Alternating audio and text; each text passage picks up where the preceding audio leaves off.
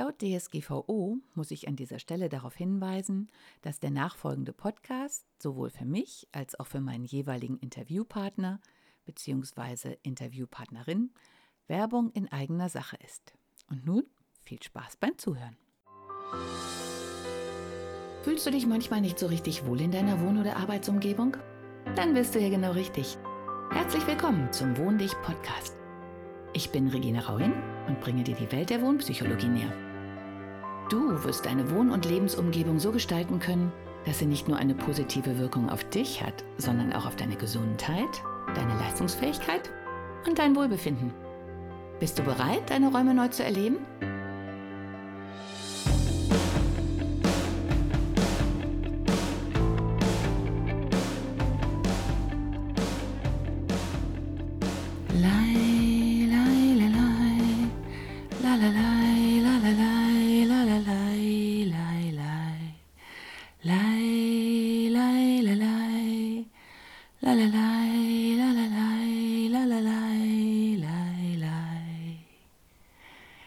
Hallo und herzlich willkommen zu meinem Podcast.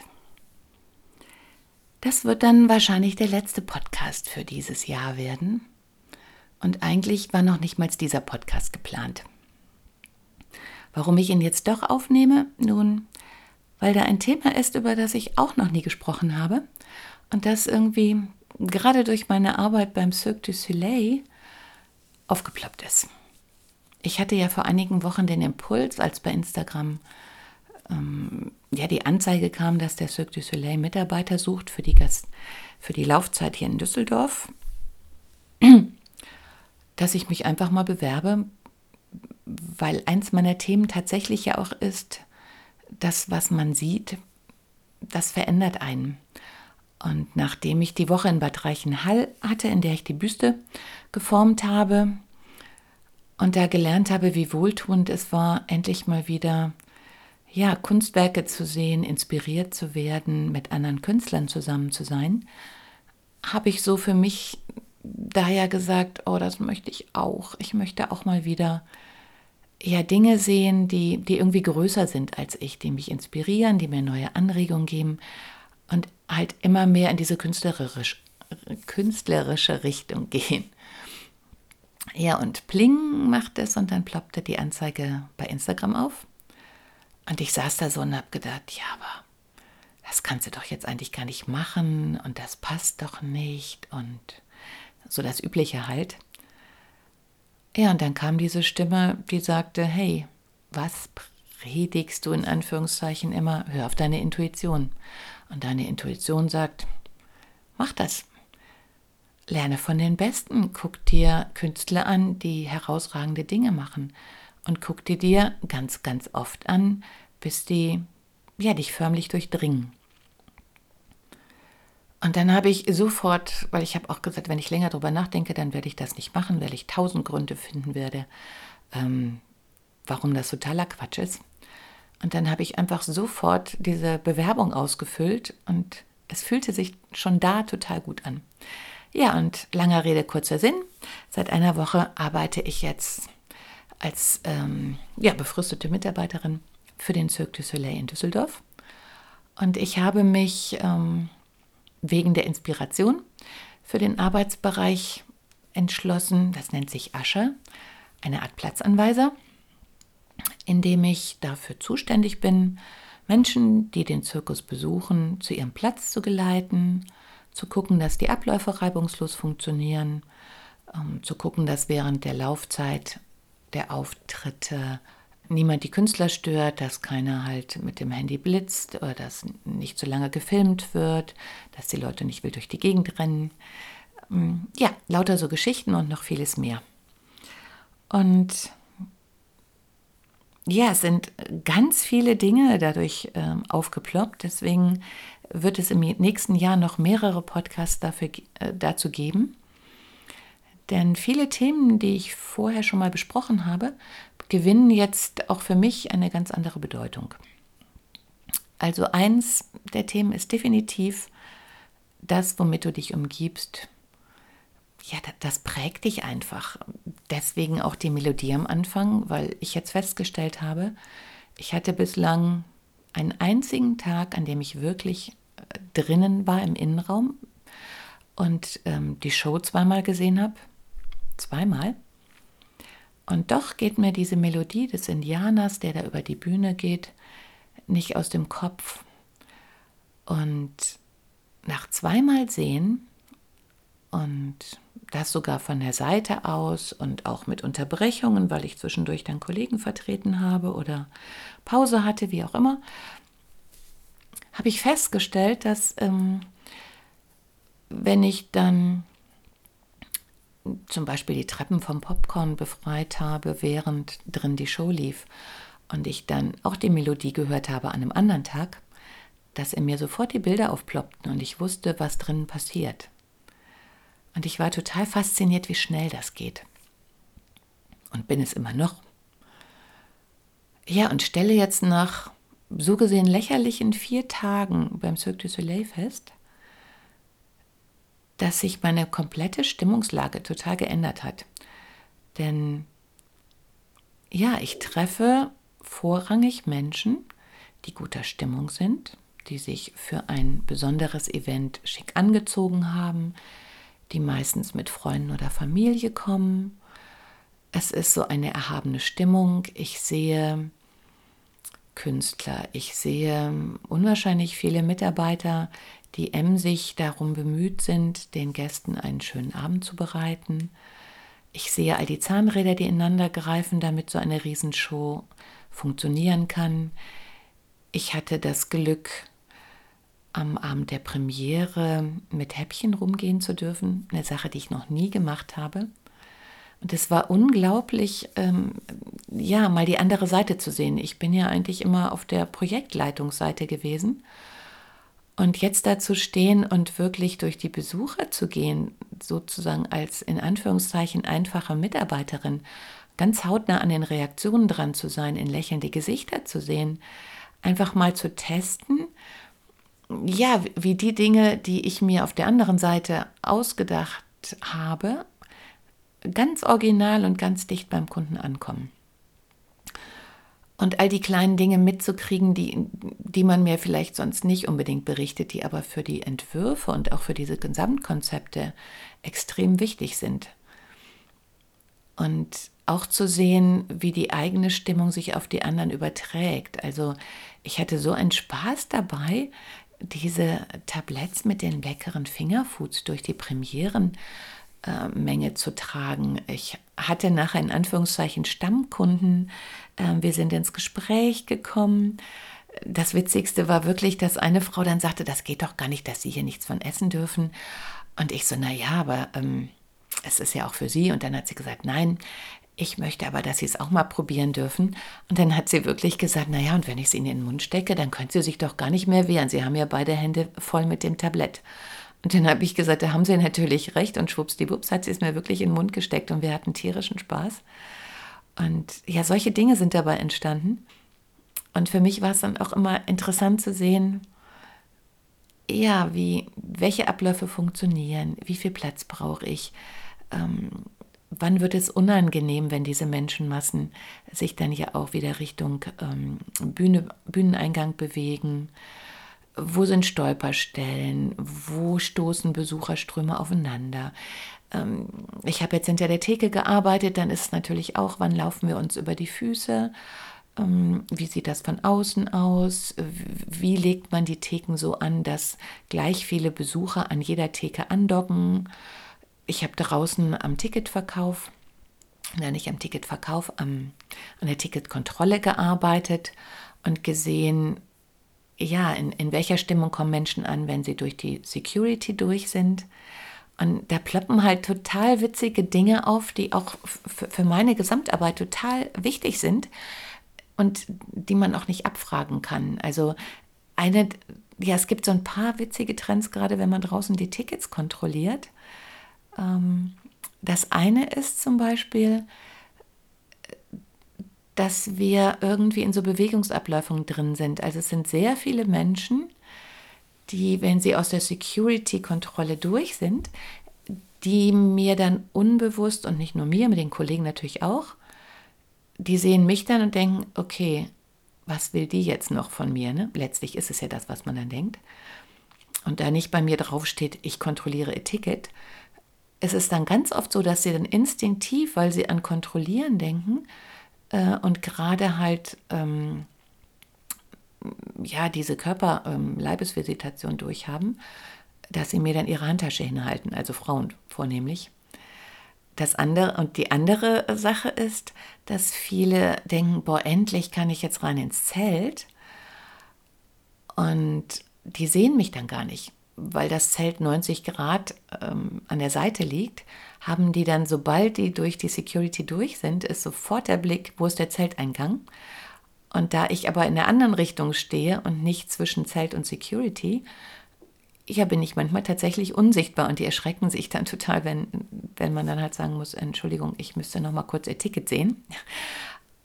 Ja, das sind natürlich so Situationen, wo ich dann weiß, wenn ich solch eine Veranstaltung oder auch Räume, Theaterfoyers zum Beispiel plane, ja, dass, dass der Besucher die Chance hat, drei Schritte weiter zu sehen oder zumindest zwei, um zu wissen, was kommt. Und dass solche Situationen, wie wir sie da haben, eigentlich gar nicht erst entstehen, sondern dass ich dem Besucher noch viel mehr Orientierung geben kann, indem ich halt sage, okay, hier ist Security. Es, ja, und ja, es gibt noch viel mehr Dinge. Also es ist schon noch weit vorher. Also ich merke immer, wie wichtig es ist, ähm, hier ist der Parkplatz, das ist der Bereich, wo du parkst. Am besten sogar noch, bitte parke in dem und dem Abstand zu dem davorhergehenden, damit alle draufpassen. Ähm, hier ist der Weg zum eigentlichen Gelände. Es erwarten dich fünf Schlangen mit Sicherheitskontrolle. Wenn du ein VIP bist, dann gehe bitte diesen Weg, dann parke direkt hier, weil dein Bereich, in dem du nachher reingelassen wirst, ist da und da. Und ich finde, diese ganzen Dinge sind ganz existenziell, um Leute in guter Laune und entspannt irgendwo hinzubringen. Ich hatte das gleiche Thema bei uns mal bei der Tankstelle. Das war total witzig, weil der Tankwart sich halt total aufgeregt hat. Ähm, die Leute kommen hier rein, keiner weiß, an welcher Zapfsäule die getankt hat. Und die, dann meinte er, die Zapfsäule wissen sie nicht und das ist doch ganz einfach. Aber die können mir sagen, wie viel ähm, Liter sie getankt haben und was sie jetzt bezahlen müssen. Und hat er gesagt, das verstehe ich nicht. Und habe ich gesagt, doch, ich doch. Ähm, denn wenn ich da stehe, dann sind das, was ich getankt habe und was das kostet, sind in meinem kleinen Blickbereich. Aber die Nummer, an welcher Zapfsäule ich bin, die ist irgendwie 50 Zentimeter entfernt. Und wenn ich so dicht davor stehe, dann ist das außerhalb meines Blickwinkels. Und deshalb wissen die Leute das nicht. Und es ist total schön, dass jedes Mal, wenn ich da tanke, gucke ich, na, wo stehen denn die Nummern? Und die haben dann wirklich angefangen. Er hat sich das tatsächlich zu Herzen genommen. Am Anfang waren nur Papierzettelchen. Ich bin Zapfsäule so und so. Dann kam an zwei Stellen von der Zapfsäule, Zapfsäule so und so. Äh, dann kam zum Beispiel sieben einmal ausgeschrieben, einmal als Zahl. Und inzwischen hängt an jeder Zapfsäule irgendwie sechsmal dicht nebeneinander die Zahl. Und ich glaube, sie haben es jetzt hingekriegt, dass diese Verbindung da ist. Ja, und all diese Abläufe sind natürlich bei so einem riesigen, ähm, ja auch noch als Zelt äh, platzierten Event wie beim Cirque du Soleil enorm wichtig, damit die Leute dahin laufen, wo sie hin sollen. Wo stehen die Bezeichnungen? Äh, wie ist das System von der Sitzaufteilung? Also auch für mich total interessant, wie organisiert jemand, der zweieinhalbtausend Leute innerhalb von einer halben Stunde auf die Plätze kriegen muss, damit die Show pünktlich startet? Und die dürfen da nicht kreuz und quer laufen. Wie sortiere ich die so vor, um es mal so zu nennen, ähm, dass sie sich nachher nicht in die Quere kommen? Und wie mache ich die Bezeichnung so, dass die Leute nachher ihre Plätze wiederfinden? Ähm, ja, und dass die die Toiletten finden und dass die ihr Parkticket bezahlen können. Denn ehrlich gesagt, das ist jetzt auch das, was immer mehr aufploppt. Interessanterweise, bei all den Tausenden von Menschen, denen ich jetzt begegne, gibt es eigentlich nur immer zwei oder drei Fragen. Und die erste ist natürlich immer, wo sind die Toiletten? Die zweite ist, wo bezahle ich mein Parkticket? Und dann kommt ziemlich lange nichts. Ähm, denn das mit den Eingängen, äh, da sind wir halt so aufgestellt, dass man von einem zum nächsten geleitet wird und auch nicht alles erklären muss, sondern immer nur den nächsten Schritt. Das finde ich eigentlich auch ganz praktisch. Wir haben das Ganze ja selber beim Training dann mal durchlaufen. Ja, und das, was auch sehr spannend bei dieser Arbeit ist, dass ich halt tatsächlich manchmal auch eigene Kunden treffe, die natürlich etwas irritiert sind, wenn ja, wenn wir zusammen ein größeres Projekt oder mehrere gemacht haben und dann stehe ich da plötzlich hinter der Getränketheke. Und ich hatte auch basierend auf den Erfahrungen bei Hundespaziergängen, wo wir uns meistens nur mit Hund erkennen und in der Stadt einfach aneinander vorbeigehen, ehrlich gesagt die Erwartungshaltung, dass mich sowieso keiner erkennen wird. Das hat mir auch bei den Online-Trainings ähm, ja eine Frau bestätigt, die auch erzählt hat, dass sie ja mit, mit, mit Leuten, mit denen sie gerade ein teures Geschäftsessen hatte, ähm, sich intensiv unterhalten hat, die sich gut kannten. Und sie hat halt auch oft solche Jobs, wie ich jetzt sie beim Cirque du Soleil ähm, habe, angenommen, einfach um eine andere Perspektive zu kriegen oder weil sie einfach Bock drauf hatte. Ja, und dann hatte sie halt gerade ein Geschäftsessen und hat danach ihre Rolle gewechselt und war zwei Stunden später ja, bei der Getränkeausgabe an irgendeinem Getränkewagen. Und hat dann damals noch relativ jung und begeistert diese Geschäftspartner halt begrüßt, als die bei ihren äh, Getränk bestellt haben. Und sie hat das mehrmals gemacht und ihre Geschäftspartner haben sie überhaupt nicht erkannt, weil sie nicht in das Schema passte und die überhaupt keinen Platz dafür hatten, dass die Frau, mit der sie gerade schick äh, gegessen haben und wichtige Dinge besprochen haben, im nächsten Moment anders gekleidet natürlich an der Getränkeausgabe steht. Ja, und gestern war der Fall, dass da halt wirklich ein, ein Kunde, den ich seit zehn Jahren kenne, auch sehr intensiv kenne, weil wir haben zusammen Wohnung eingerichtet, Büro eingerichtet und angefangen, äh, ein Haus einzurichten. Und der kam genau auf mich zu und ich dachte so, okay, ich tue jetzt mal wie doof, mal gucken, ob der mich erkennt. Und es war halt so süß, dass dann irgendwann dieser Blick sich halt verändert, wie der sich so verändert, wenn man sich erkennt. Und er so, Frau Rauin? und ich so, guten Tag. naja, er hat dann nachher gesagt, er hätte mich letztlich nur an der Stimme erkannt. Hat auch gar nicht gefragt, vor lauter Überraschung, ähm, was ich denn da mache. Naja, und äh, die andere interessante Sache ist, dass das halt ein Kunde ist, bei dem, was gerade vielleicht schon so ein bisschen durchklang, nach einer sehr langen und sehr wund wunderbaren, intensiven Geschäftsbeziehung, das beim Hausbau auseinandergegangen ist. Ja, und das ist das Thema, weswegen ich heute das Gefühl hatte, noch einen Podcast aufzunehmen am Ende des Jahres. Denn das, was vielen vielleicht gar nicht so bewusst ist, ist, dass die Zusammenarbeit mit einem Innenarchitekten eine sehr intensive ist. Mit einem Architekten natürlich auch, aber der Architekt ist ja eigentlich mehr so für das Außen, für dieses Gerüst, für die Basis zuständig. Aber wir als Innenarchitekten heißen nicht nur Innenarchitekten, sondern wir sind auch drinnen und wir sind viel mehr drinnen, als vielen vielleicht bewusst ist. Denn um jemanden wirklich gut beraten zu können, muss ich diesen Menschen halt einschätzen können und ich muss wissen, was ihm wichtig ist.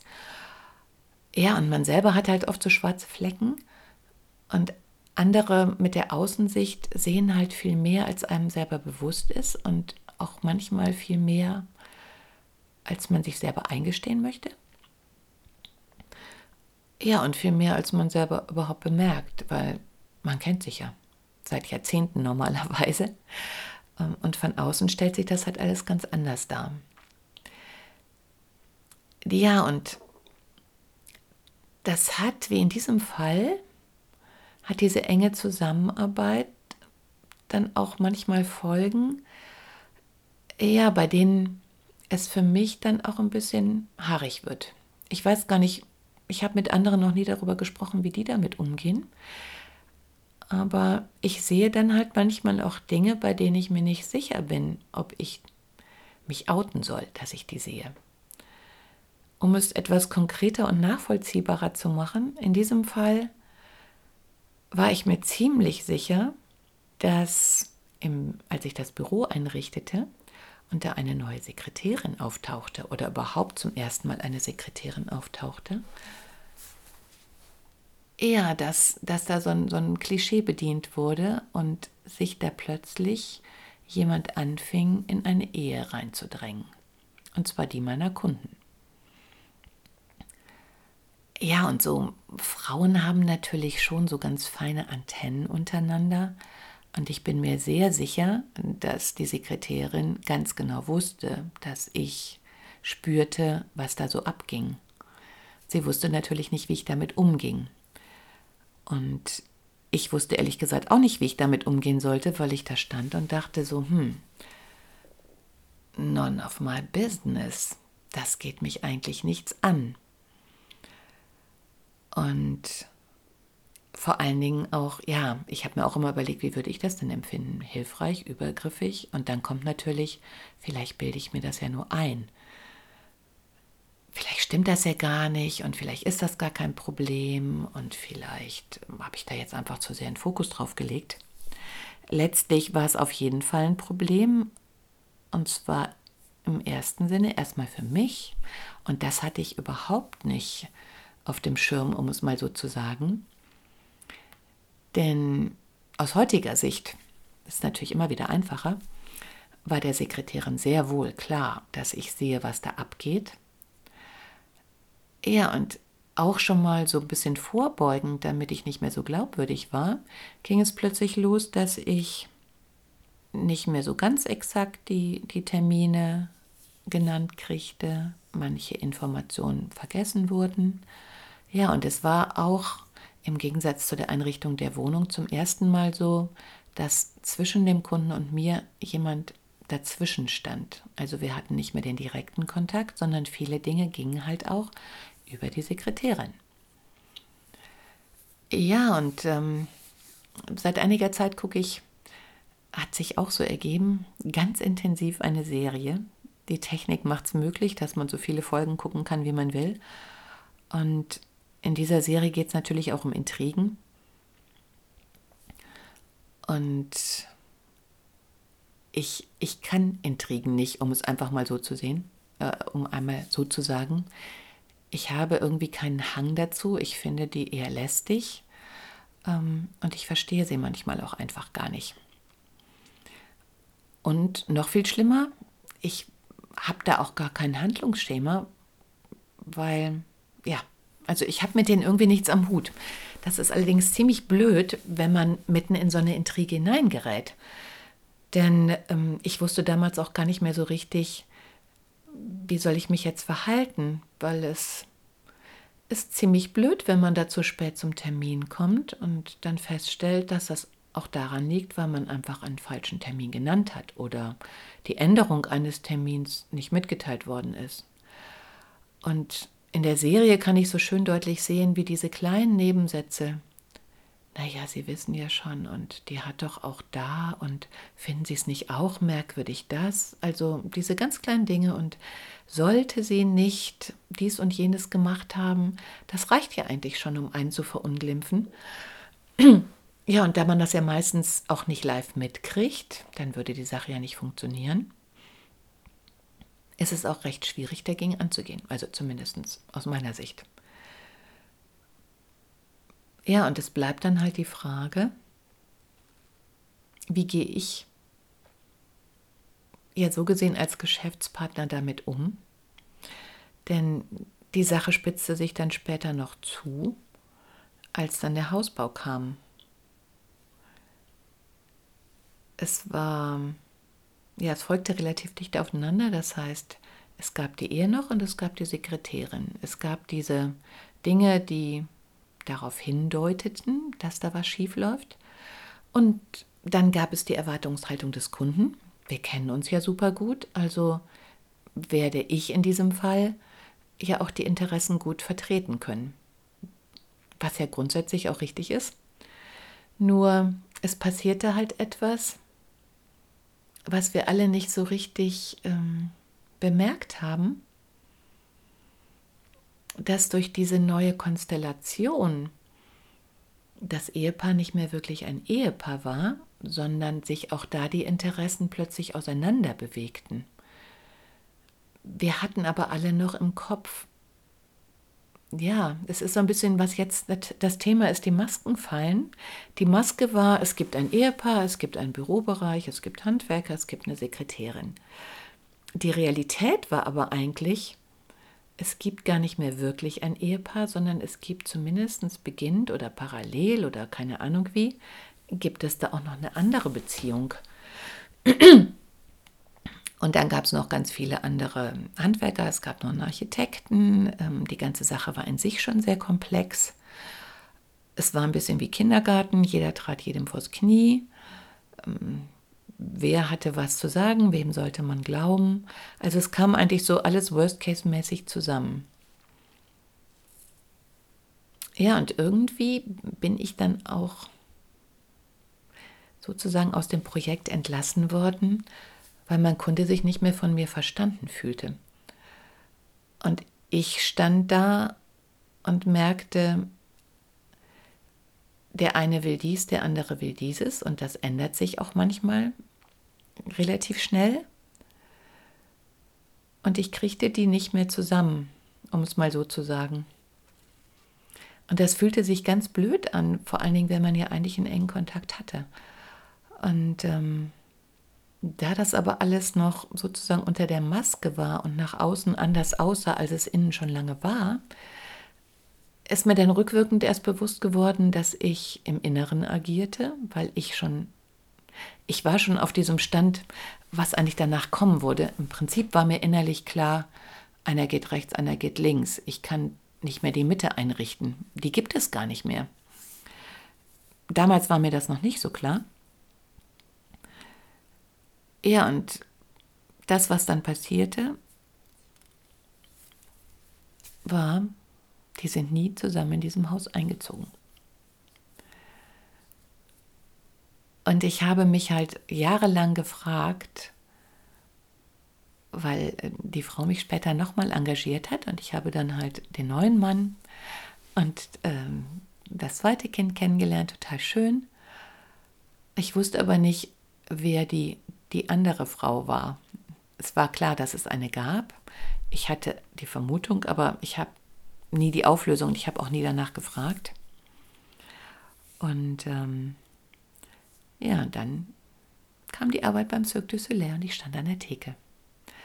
Und das war schon ziemlich spooky irgendwie, dass dann halt mein Kunde da stand und wir hatten auch gleich wieder, also von meinem Gefühl her, diese Verbindung, die wir damals hatten, wenn man sich so gut verstanden hat, hat das ja einen Grund und das geht auch nicht weg. Und ich sah zuerst nur ihn und seinen Sohn. Und dann tauchte so ein bisschen aus dem Off eine Frau auf. An den Gesichtern bin ich wirklich gut. Und sie hat mich angesehen und ich wusste genau, okay, es war die Sekretärin und die hat mich auch genau erkannt. Ja, und dann stand ich da so und dann sieht die ganze Situation natürlich rückwirkend betrachtet ganz anders aus. Und seitdem stellt sich mir dann auch die Frage, wie gehe ich beim nächsten Mal damit um, wenn Dinge passieren, die eigentlich nicht in meine Arbeit reingehören oder von denen man ausgeht, dass sie nicht dazu gehören, die aber letztlich Wundpsychologie natürlich ein ganz eklatanter Bestandteil davon sind. Denn wenn zwei Menschen zwar eigentlich zusammen sind, aber eigentlich auch nicht mehr zusammen sind, dann macht es natürlich keinen Sinn mehr, ein Haus gemeinsam zu bauen. Und dann ist sogar auch der Architekt mit im Spiel. Denn auch der muss ja wissen, für wen konzipiere ich dieses Haus denn? Für das ursprüngliche Paar oder für einen Mann und seine Sekretärin? Das sind zwei völlig unterschiedliche Paar Schuhe. Ja, von daher bin ich auch über jede Rückmeldung dankbar. Ja, und ich weiß es nicht, wie in diesem Fall würden Sie oder du das als Kunde empfinden. Ja, würde, würden Sie sich das wünschen, dass der Innenarchitekt Sie beiseite nimmt oder die Architektin sagt so, hm, ich möchte mit Ihnen über etwas sprechen, was vielleicht ein bisschen unangenehm werden könnte, aber es liegt mir auf dem Herzen Sie können gerne Stopp sagen, aber es ist für unsere Weiterarbeit wichtig. Und wir müssen da irgendwie eine Entscheidung treffen. Und ja, möchten Sie, dass ich Ihnen dann sage, ich habe da so das Gefühl, dass. ja, weil letztlich habe ich dann auch für mich beschlossen, im Prinzip ist es meine Aufgabe zu sagen, ich habe das Gefühl das und dann haben wir eine ganz andere Basis miteinander, denn dann muss ich das in meiner Planung berücksichtigen. Ich kann nicht für jemanden Haus planen, der da niemals mit einziehen wird. Ja, es ist, es ist verrückt, aber ja, viele sagen immer, oh, Innenarchitekt und ist doch nicht wichtig. Mir wird aber immer klarer, sowohl Architekt als auch Innenarchitekt sind extrem wichtig. Denn ja, das sind Positionen, die all diese Dinge mit berücksichtigen. Und neben dieser psychologischen Variante, nee, ein blödes Wort, also neben diesem psychologischen, ja, man glaubt es kaum, beherrschen wir sogar noch die Technik. Also wir sind in der Lage, Materialien auszusuchen, ähm, mit Handwerkern zu reden, Kosten zu kalkulieren, Termine einzuhalten, ähm, Baustellenzufahrten zu organisieren, zu bedenken, ähm, wie kriege ich das Möbel überhaupt in das Haus, passt das durch die Türe, wie groß müssen die Fenster sein, welche Auswirkungen hat das, in welcher Himmelsrichtung muss das Haus äh, ausgerichtet sein. All diese Dinge beherrschen wir auch. Aber das Psychologische darf man dabei nicht außen vor lassen, weil ohne das kann man das andere nicht bestimmen. Und von daher ist unsere Position eine viel umgreifendere und wichtigere. Ich erinnere da nur daran, was ich in anderen Podcast-Folgen schon mal erzählt habe, über das Ehepaar, bei dem die Möbel des Mannes im Keller stehen. Und über diese, diese Großmut der Frau, als ich dann Möbel genannt habe, die gut da reinpassen würden. Und die Frau bei jedem Mal sagte, das haben wir im Keller stehen. Ähm, und wo dann halt nachher auch rauskam, im Prinzip das ganze Leben und ja, die, die, die Dinge, die dem Mann wichtig waren, standen im Keller. Das heißt, der durfte seins ja gar nicht richtig leben. Ähm, das ist so wie bei Kindern, die sagen, mir ist kalt. Nein, meistens sagen die ja eher, mir ist warm, ich will die Jacke nicht anziehen. Und dann kommt da jemand und sagt, nein, allen ist hier kalt, mach deine Jacke zu. Und das arme Kind sitzt da und schwitzt sich zu Tode und kommt dagegen nicht an. Ähm, das ist ja so eine ähnliche Nummer. Es ist so über den Kopf weg irgendwas unter, äh, ja, beschließen. Und von daher, ähm, ja, deswegen interessiert mich die Wohnpsychologie so sehr eigentlich viel mehr als äh, welches Möbel ist es jetzt ganz genau, weil das hat alles einen Einfluss darauf. Und um sich wirklich zu Hause wohlzufühlen, müssen diese Dinge berücksichtigt werden. Denn jemand, der keinen Platz in der eigenen Wohnung hat, der seine eigenen Möbel nicht stellen darf, der seine Erinnerungen nicht mitnehmen darf, der seine Lieblingsobjekte nicht aufs Regal stellen darf, weil die angeblich nicht angemessen sind, das ist keine Beziehung mehr. Ja, und an dieser Stelle stoppe ich jetzt mal, denn es sind jetzt die Rauhnächte, sind eigentlich ruhige, besinnliche Tage. Es ist Zeit, nochmal in sich zu gehen. Und von daher, ja, ich komme automatisch schon zum Siezen, möchte ich Ihnen jetzt die Chance geben und dir die Chance geben, dich einfach mal umzugucken, zu überlegen und zu spüren, ja, ist das alles echt, was du da lebst? Sind das wirklich die Menschen, mit denen du zusammenleben möchtest? Oder gibt es da Dinge, die du dir nicht eingestehst? Gibt es Sachen, die im Keller liegen? Dinge, die du nicht lebst, die du übersiehst oder wo du aus Rücksicht auf andere Sachen machst, die du gar nicht machen möchtest. Und wie im letzten Podcast kann ich nur dringend dazu raten, sich damit zu beschäftigen. Denn ja, wie mit dem Stuhlbein. Wenn es einmal angebrochen ist, kann man es reparieren oder man kann es ignorieren. Und wenn man es ignoriert, wird es irgendwann abbrechen und man liegt auf dem Boden. Ja, und auch bei den anderen Dingen, irgendwann kommt der Moment, wo die Wahrheit ans Licht kommt. Und das wird dann ziemlich schmerzhaft. Von daher ist es sicherlich sinnvoller, es vorher in Ruhe anzugehen und sich darüber klar zu werden und mit dem anderen darüber zu reden. In diesem Sinne wünsche ich noch beschauliche Weihnachtstage mit wirklich netten Familienzusammenkünften und einen wunderbaren Rutsch in ein Jahr, ja, in ein neues Jahrzehnt ohne Masken. Tschüss. Hat dir die heutige Episode gefallen? Dann bewerte diesen Podcast am besten mit Kommentar direkt bei iTunes. So gibst du auch anderen die Chance, diesen Podcast besser zu finden und die Tipps nutzen zu können. Hast du vielleicht noch Fragen oder Anregungen für die nächsten Folgen? Dann hinterlasse dein Feedback gerne unter dem Blogbeitrag zu dieser Episode oder sende es direkt per E-Mail an podcast.wohndich.de. Meine E-Mail-Adresse und alle Links zum Beitrag findest du in den Show Notes. Und denke immer dran, wohn dich und entfalte deine Persönlichkeit.